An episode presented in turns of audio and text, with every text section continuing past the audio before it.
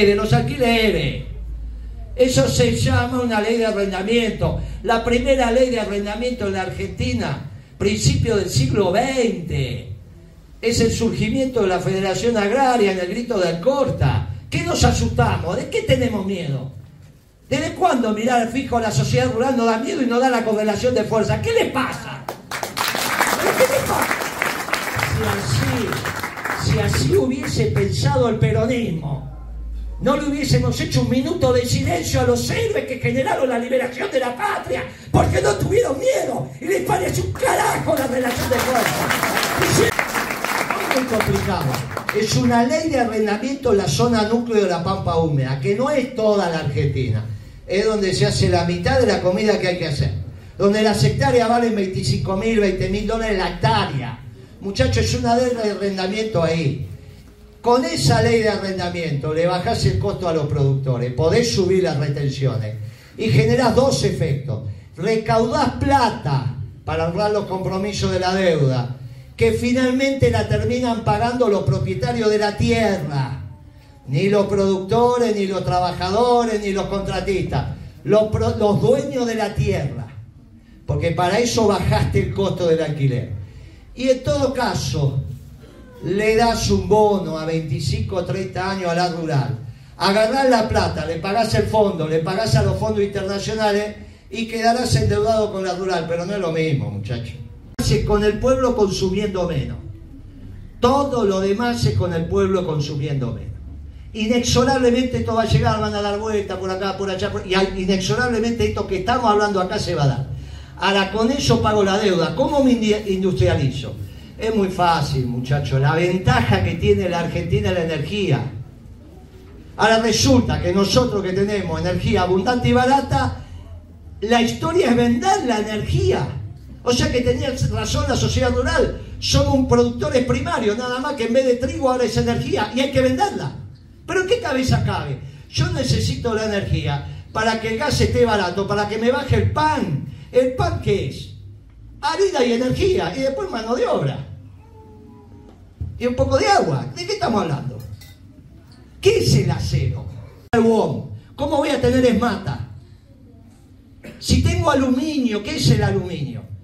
Eh, bauxita, alúmina y energía. Si tengo energía cara, ¿cómo voy a tener aluminio barato? Entonces hacen toda una galimatía para explicarme que la energía cara no importa, que igual me voy a industrializar. Y eso no es cierto, muchachos. Estados Unidos se vuelve a reindustrializar porque tiene energía abundante y barata. Cuando Galucho firma el acuerdo con la Chevron a 6.50 el millón de BTU, el millón de BTU es una unidad de medida, no importa. En Estados Unidos en ese momento el millón de BTU estaba a 2,50, o sea, más del doble es el acuerdo que firma Galucho con Chevron. ¿Y cómo voy a reindustrializar la Argentina con gas caro? ¿Cómo voy a tener el pan barato o los ravioles baratos, muchachos, en la fábrica de pasta? ¿Qué nos pasó? Y nos pasó que de repente empezamos a virar. Lo que quieran, pero no jodan con el dólar. Llegó Kicillof, es duro, sí, lo primero que hizo fue devaluar. Y entonces un quilombo. Le dijimos, pibe, te vas a poner la economía de sombrero. Reconoció que se la puso. Pero el problema es que entramos en un circuito donde no cambiamos más porque todos los gobiernos siguieron devaluando y subiendo la tasa de interés. Y ahora llegamos a un punto culmine. Por eso es al margen de lo que pasa el domingo.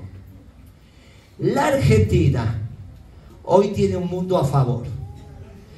Por primera vez el mundo no, los, no le sopla de frente al peronismo.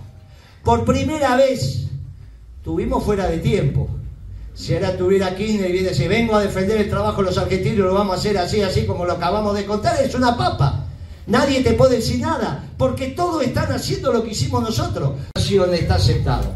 Ahora viene la posibilidad que Perón soñó de que el mundo empiece a pensar unas relaciones entre los pueblos a partir del amor y la paz y del trabajo. Por eso Evita Capitana también dice, una doctrina de amor y paz para todos los pueblos del mundo. Nosotros también somos una doctrina para todos los pueblos del mundo. La diferencia es que queremos a todos los pueblos del mundo, no los queremos homogenizar.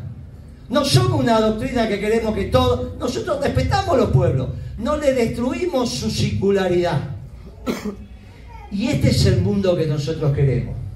Es el mundo que hoy festejamos y conmemoramos la lealtad a una doctrina que es la relación entre los pueblos a partir del trabajo.